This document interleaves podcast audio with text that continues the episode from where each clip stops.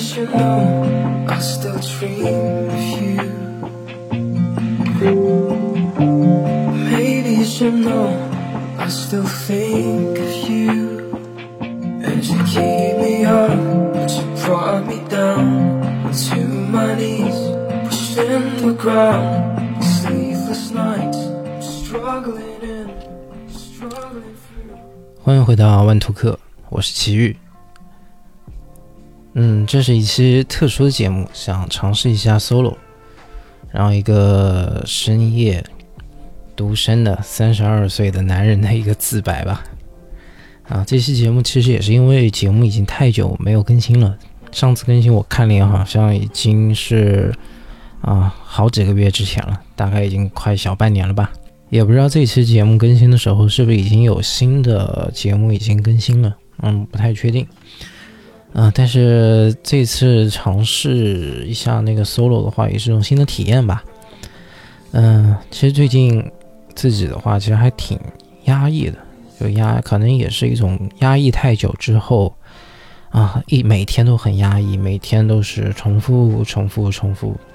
呃，一成不变，然后再期待一些变化，就有点像是啊牢底坐穿那感觉，就希望被放出来的那一刻。而最近感觉这个积压的东西已经突破我的那个阈值了，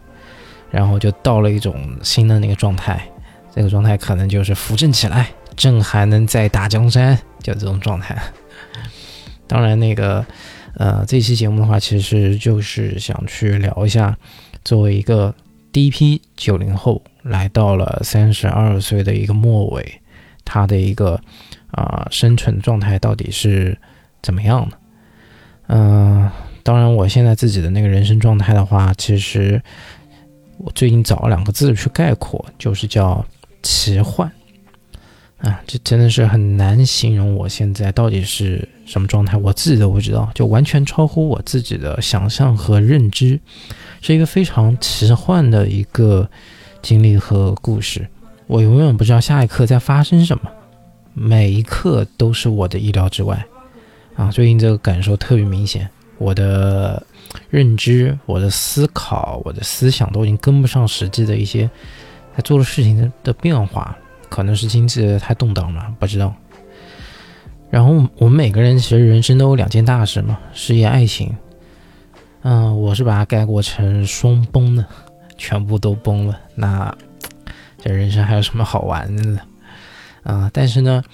也是人到了中年之后，也意识到了一些新的道理，或者说过去没有真正懂得的一些道理。就比如，到底什么是快乐，什么是幸福？啊，我其实有时候会突然一觉醒来，就会发现，哦，原来我其实从来不知道快乐和幸福到底是什么，也没有人告诉我，也没有书里面描述，甚至我可能就没有感受过快乐和幸福，它只是一个虚无缥缈想象的一个东西，就它本来就没有定义的，啊、甚至于它的反义词痛苦也是。呃，谁定义过痛苦呢？到底什么是痛苦，或者它该是一种什么样的形态出现？就这是我觉得一个嗯意识到的一个新的一个必修课，中年人的必修课，啊、也可以叫重新认知这个世界原本的样子以及它的规律啊。所以这就是我本期想要聊的话题。啊、想要从三个大点——生活、事业和爱情三个主题去分享我个人的一个状态。不知道我这样小人物的生存状态你是否感兴趣啊？但是无所谓了啊，这本来就是一场自嗨嘛，无所谓了。我现在已经心态非常好，该自嗨就自嗨啊，不不用去管那个别人的感受，也是一种那个尝试吧。OK，所以第一段。嗯，想聊的就是我现在的那个生活的状态，聊聊生活。就一个第一批九零后，一个三十二岁的一个人的一个生存的现状是怎么样的？嗯、其实有订阅我们频道的听众的话，其其实会知道那个我过去啊、发生什么啊、我和马文其实都会把自己的一些经历分享在节目里面。啊，然后之前我也是各种折腾嘛，就来来回回的，啊，自己做抖音，然后去公司里面上班，然后又自己创业做个抖音，然后又公司里面上班。现在其实那个上班之后，其实有有一小段时间了，啊，大概有半年多了吧。然后，嗯，简单讲，就是自从上班之后，又是死气沉沉的，嗯，整个生活状态就很贫瘠吧，很平，重复，重复，重复，就这种平，平到我自己都有点恶心。然后刚刚晚上的时候，其实还刷到一个毒鸡汤，就是。嗯，大概是什么样的人是非常糟糟糕的，就特别容易失败的。然后里面就提到了两点，就是说啊，首先这样的人都有个特性，两点一线，然后没什么兴趣爱好，然后还有一个点就是没什么社交，然后没社交没朋友，社会混不下去。哎，我一想，哎，这不就我吗？啊，非常符合我现在的生存现状，就两点一线。然后周末其实，嗯。一般不出去，但也会有意识的去做一些，呃，户外的活动啊，或者说是刻意的那个社交，但真的很低频，啊，所以两点一线，没什么社交，啊，非常平。但好就好在我现在的话，在嗯坚持健身，嗯，时不时的也找一些爱好，那个新玩的一些东西，比如那个露营。啊，接下来还会去做那个骑行，然后露营的话，其实现在玩的不算特别高频，特别嗨，其实也就尝试了两次吧。嗯，也是因为那个气温下来了之后，其实就不太玩得动了。然后露营这个事情的话，我现在还没习惯，或者说没有勇气一个人去做这个事情。嗯，社恐，然后总总觉得有点尴尬，总觉得很怪。然后如果是找那个朋友一起的话，其实就，嗯，很麻烦。就是现在手上的一些，手上手上一些朋友吧，总是一些很难弄的那个朋友，很难凑一起，或者凑一起就是有各种各样的啊意见啊、矛盾啊之类的，嗯，难搞。骑行的话，其实跟马文在线下有。探讨过，还被他给取笑了，嗯，因为我其实不是一个特别爱运动的一个嗯人，然后他听到那个骑行这个想法的时候，哇，就直接惊了，你坚持不过三个月，拭目以待，啪啦啪啦啪啦，哎，就一顿逼逼，并且，嗯，我我的这一顿操作，他其实挺不理解的，甚至很多人。呃，其他朋友也不太理解，就就是我特地去选了一个知名的品牌，啊，崔克，然后订辆车，然后那车得要半年之后，六个月之后才能到中国才能交付，所以我这个骑行的爱好是我确定要去做之后，等半年才能开始，嗯，但怎么说呢？嗯，确实怪吧，但我自己就觉得还好。我就是想去做这样的一件事情，并且，嗯，我就会想去做一些，嗯，投入，对，然后想不仅不仅仅是做这个运动本身，或者做这个爱好本身，确实也也有意识的想去了解这个圈子里面，想入坑嘛，想去也了解了一波这个圈子里面的一些品牌，一些。啊，讲究，然后也可以去选择了这个，呃，品牌，这个品牌里面的一个最入门的一个车型，嗯，当然了，还有那个咖啡酒是我的一个持续的爱好，然后其实，在咖啡上面后面其实没太多的一个，嗯，怎么说变化或投入吧，就是，啊，基本上那个每周末都会自己捣鼓。两到三杯的咖啡每天，啊，工作日来不及啊。当然，我其实有想过早点起床，然后自己做一杯咖啡喝完再去上班，一直有这个想法，但确实起不来。然后真的工作那个状态太累了，真的不行。然后酒的话，真有点那个酒的话，其实，嗯，不确定算不算一个好的那个爱好。总之，我挺喜欢的，就。那个高度的 whisky，呃，或者或者叫，我不知道该称之它为什么，可能叫洋酒吧。其实各种都会尝试，各种尝试，会有意识的去，啊搜索啊，或者去逛啊，然后去买来喝啊，怎么样的？然后确实现在有一点，嗯，我不知道算不算一件不好的事情，有有一点依赖或者说成瘾吧，就是每天晚上都得来一口，要不然不行。然后白天也是，白天一定得喝一杯咖啡，要不然开展不了一天的那个工作啊，一天都没劲。哎，这这大概就是现在大部分人的一个状态。或者也是一个 中年男人的一个该有的一个状态，嗯，然后最后就是想聊聊车这个点，然后车，呃，其实是我很长一段的时间一个非常明确的最大的爱好，但是现在其实它已经抛除在外了，就，呃，我发现我自己真的有一个很大的一个变化，然后然后已经对车已经没什么想法，并且我觉得现在时代也变了。就是现在已经不知道这个车的情怀在哪儿，或者它的故事在哪儿，我完全看不到。然后现在都是新能源车，也没有那种燃油机了。唉，反反正有点嗯不知所措了。呃，然后它又很费钱，我没有那么多钱去玩这个爱好。呃，并且。嗯，也是因为各种变化，让我对燃油的那种轰鸣或者说机械感已经没有那么的热血了。然后现在就，啊，换一辆小 Polo，Polo 的 GTI，然后也没任何的想法，就该开开，该怎么怎么，然后就纯一个代步的一个状态，没什么想法。OK，啊，最后的话，其实，嗯，有一些。新的一些小点吧，就作为一个老年人，就最近开始注意护肤了，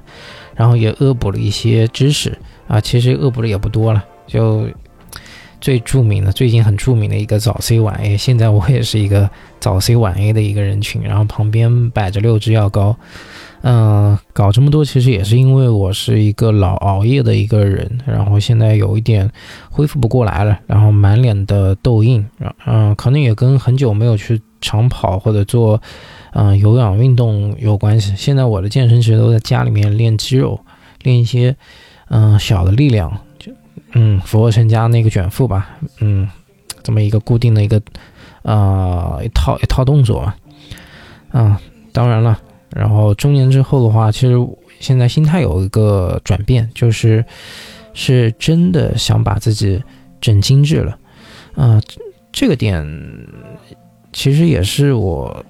到了这个年纪之后，突然对“魅力”这个词有了一个新的理解，就会突然非常深刻的认为，或者叫深刻的理解，嗯，就魅力它是一种高度自律的克制。加细节的一种追求，自然散发出来的一种能量，就他装不出来，他得每天做，然后做成习惯，然后就是要出于本心。嗯，对于一些东西，因为你自律了之后，或者你克制了之后，你对一些东西自然就很厌恶，就是你形形成习惯之后，你会对其他的一些东西很厌恶，然后它就会散发出那种，嗯，我认为很有魅力的那个能量。嗯，这是我重新对魅力的一个理解。然后我觉得护肤啊、穿搭啊、健身啊这些东西都是在这个范畴里面的啊，并且你很用心的去做一些事情，或者坚持一些爱好，寻找一些东西，它都是啊这个范畴内的。然后说起来，那个呃，刚才提到了穿搭啊，但其实我是一个穿搭黑洞。然后我觉得那个穿搭这个真的是一个很有意思的学科，就是它是一个让人。让一些，嗯，比如说我身边的互联网精英群体，一些很很多人都会很头疼的一个东西，一个一个一个学科吧，就是也不知道他该怎么去成长，嗯，然后只能去不断的尝试和购买，并且你试多了，也并不代表你一定能固定的成长起来，真的很玄学，它就是一种品味之类的。甚至比品味更难，因为你知道好是什么，但是不一定适合你。OK，呃，说了这么多啊，嗯，好像还点还挺多的，就这么这么说起来，突然发现我的生活是不是并不死气沉沉啊？我也不知道，但感觉还是很恶心，整个生活的状态。嗯，就不够有意思吧。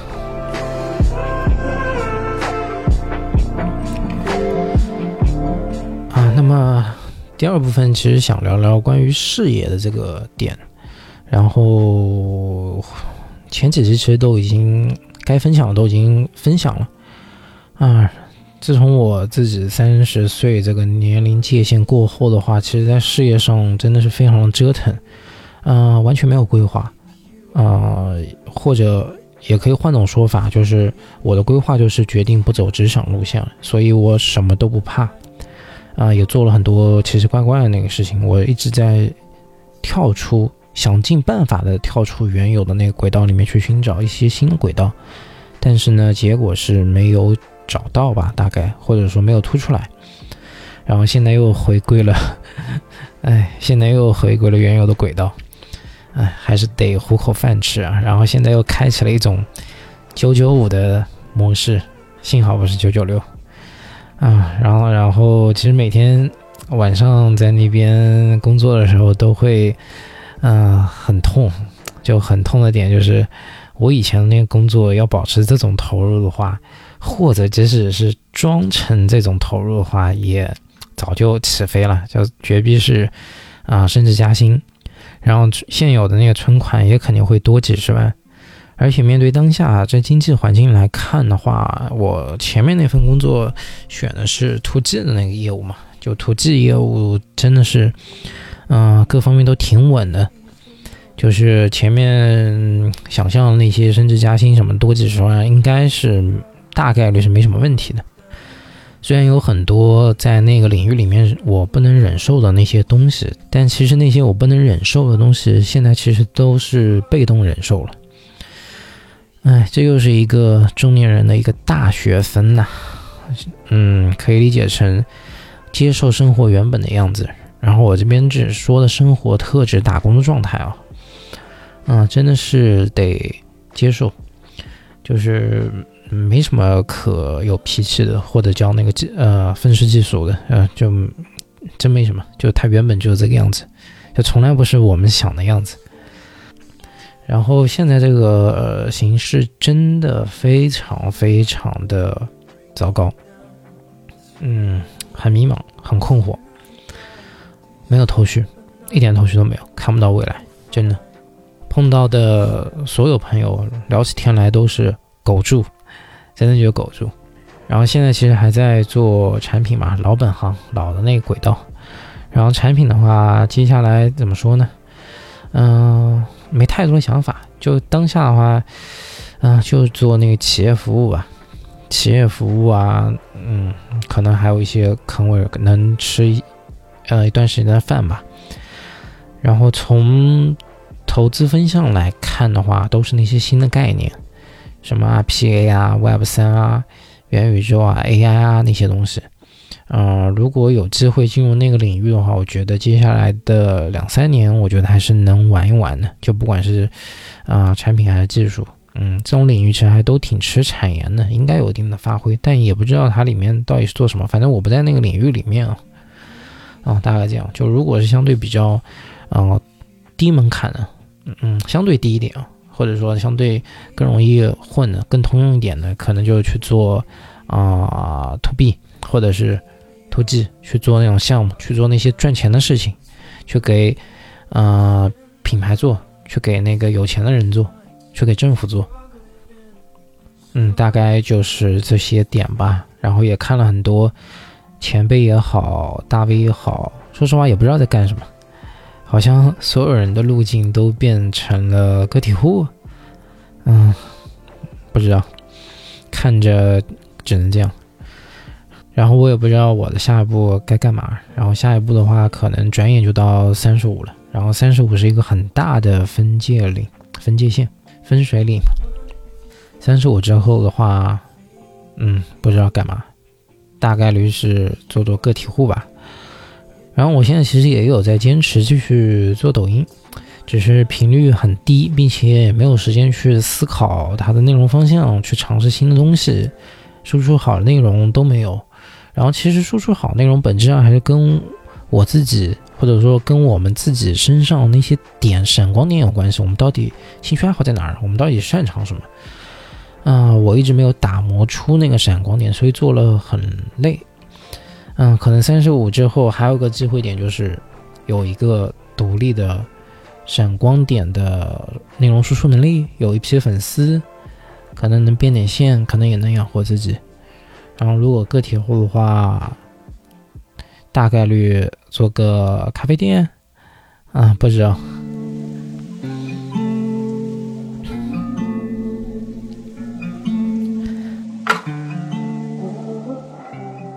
哎，最后，最后聊聊爱情吧。哎，这是个最难聊的话题了。然后准备的时候还准备了挺多的东西。哎，然后前面其实也提到了嘛，就是一个呃第一批九零后，然后来到了三十二岁的末尾，然后在一个深夜，一个三十二岁独身男人的一个自白。独身，哎，可以解释一下。就现在，现在其实别人问我结婚了吗？有女朋友吗？我都会回啊，零点五，就一种薛定谔的猫的一种感觉。只有在未来打开的那一刻，你才知道结果。故事其实是这样：就去年，其实第一次尝试全职做抖音的时候。啊，那时候其实有挺大量的那个时间，就突然从原有的轨道给甩出来，然后有大量大量的一个时间，完全自主的自由发挥，啊，并且那时候，呃，一开始呃放松两个月，然后到处旅游，啊，很爽，但是爽完之后其实也很紧迫，有个很也很有危机感，一个紧迫感嘛，然后一定要做点事情，啊，这样就去做了抖音，当然当然原本就计划是要尝试抖音的。就是人都有惰性，迟迟不行动。OK，那个回过来讲，就是当时有大量的时间，所以在同步同时，就是也尝试了一下，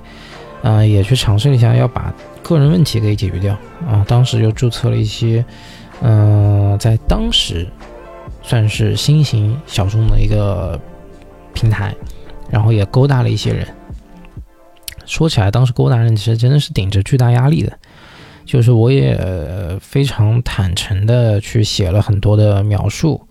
就去清晰的表达了自己的一种真实状态。其实当时的那个状态就约等于一个断了收入的中年男子嘛，哇，这怎么玩嘛？呃，谁要对吧？一个断了收入的中年男子，你在干嘛呢？哎，但是好就好在家底够硬，嗯，是吧？然后还能在市场里面一站，啊，当然那个硬别当真啊，其实软的一批了。然后那段时间其实也努力的勾搭了几个妹子，然后每次勾搭都很摇摆，因为状态真的不好。然后我自己也没有，啊，即使状态好，我自己其实也没想清楚到底要什么，或者或者准备好了吗？嗯，很摇摆。哎呀，最后反正不了了之了，并且把那个账号也给注销掉了。然后就变成了一种一心拍视频的那个状态，啊，然后也就在一个非常平淡无奇的夜里，就我当时还坐在那边憋脚本，然后突然就收到了一个当时勾搭的一个其中一个妹子的那个信息，然后，然后我就嗯，很很很很很很怎么说呢，很奇遇式的一个回复。就很有我个人特色，就说，啊，就是你了吧，约个线下聊吧，我请你吃饭之类的。然后他当时找我说了啥，我都我已经忘了，呃，那那不重要，就就就作为一个作为都是到了中年的那个人，其实大家都心里面都知道。那反正后面就是聊了起来嘛。啊，都想解决一些个人问题嘛，也都是很正常，很正常。没，嗯，再再再讲味道就变了，对，再讲味道就变了。嗯，然后当时去见面的时候，其实没抱太多的期待，就一种，嗯，有一个声音就好像在告诉我，我应该去做这个事情，就去做了，就期待其实不多，然后，然后没有没有怎么怎么着，嗯，并且在平台上面那个那个那个别人的个人信息留的也不多，我啥都看不出来，照片也很模糊，啊，然后，嗯，反正后面见了面之后就觉得，嗯，还能接受，还不错，嗯，没有，我一开始是。一一开始其实也不叫那个没什么期待，其实是把那个期待打了很低，就已经准备好各种各样的那种恶俗的那个那个那个段子和故事，或者说各种狗血的情节都已经准备好了啊，最后啥都没有发生，甚至嗯，甚至比想象的顺利的多得多，想象不到的那个顺利。后面的话就嗯持续接触了几次吧，然后也一直在聊，然后就几次之后就。每一次都会有新的惊喜，然后最后甚至是发现已经超出预期了，嗯，甚至这种超出预期已经超出我的那个想象了。我没想到我会这么巧的会遇到这么一个，这么一个，嗯，不敢想象的一个一个一个一个心目中的这么一个非常 match 的一个一一个一个嗯一个人，嗯，有一种。从未有过的沟通体验，嗯，哲女，内心很硬，有很多的坚持。其实对方有很多的细节是让我挺心动的。嗯，我我也想了一句话来形容这种感受，就嗯，这种体验就像是就我这样的一个，就每日彻夜难眠，就各种各样的困惑啊、迷茫啊。摇摆啊，就突然在那一刻，就我看到了，原来这些东西它都是有答案的。然后也是在遇到他之后，嗯，我其实心态就整个三观上、人生观上都有些转变。嗯，我感觉我是拾回了一些自我。嗯，就在那一刻，就突然间就看透了我跟世间的一个关系。嗯，我我我我也不太清楚该怎么去形容，可能可以叫那个不需要去改变自己去融入这个世间，就是它不叫融入，就我本来就已经在里面了，就我就是我，并且我是在里面，就有一种很奇妙的那个感受，就突然就找回了那一些自我。嗯，但是后面的话，故事发展就就 就。非常那个那个那个那个变化很大，就后面很快就，我也不知道该怎么形容，嗯，就不知道算不算吵架，我也不知道怎么回事儿，也也更不知道是谁的问题，就很懵，到今天都是懵的，其实已经挺久的了，我甚至不知道是不是问题，嗯，如果非要描述的话，我认为他逃离了，然后后面他其实也没有删我。也没有拉黑我，当然也没有再回复过我。然后我后面其实坚持到现在，一直有坚持。嗯，大概到现在的话，其实已经一年多了啊。实话实说的话，我其实没有那么多的期待。我并不是一个嗯早已过了那种年纪了，嗯，没那么多期待，但是我还是那么做了。嗯，甚至在做的过程中也经常会想啊，天哪，你找你删了我吧，我累了，啊，真真的就这种想法，啊，但实际上我还是没有去改变我的行为，就还是在坚持，嗯，就他是他这种行为，他其实是我我觉得我要去坚持，就不知道你们能不能 get 到，就。不是我想，是我要。就他可能是因为我过去嗯放弃了太多的东西，就我自己看的话，可能就是真的过去放弃了太多的东西了。就不光是一些人，还是一些事情，还是一些东西上，包括我自己，我还放弃了我很多我自己的那个东西，我去做了很多的改变去适应这个社会，这些都是我放弃的，但其实不需要。现在觉得我不需要，我现在找回了一部分的自己，我就是我。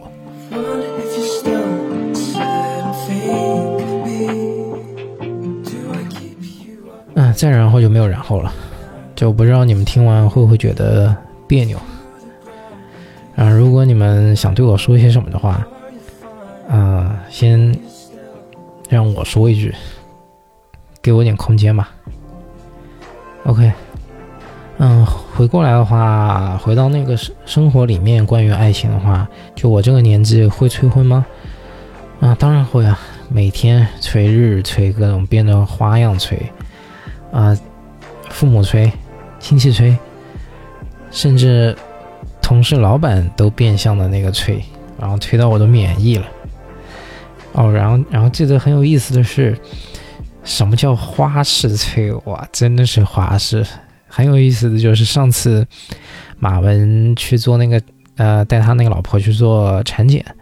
然后马文家就住在我一个亲戚的家的楼上，然后他们互相都知道，然后就那天。嗯，他做下楼做产检的时候，然后碰到我的亲戚，然后我的亲戚直接看到他带了大肚子的那个、那个、那个他的他的老婆去做产检，就直接那个、那个跟他讲那个催一下，催一下我，催一下我，让我快一点。我靠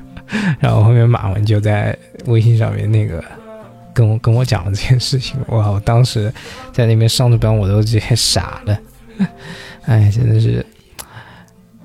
各种花式，这个花式，嗯，有点有点厉害。然后同事老板那边其实也是，就他们其实不直接催，他们就各种，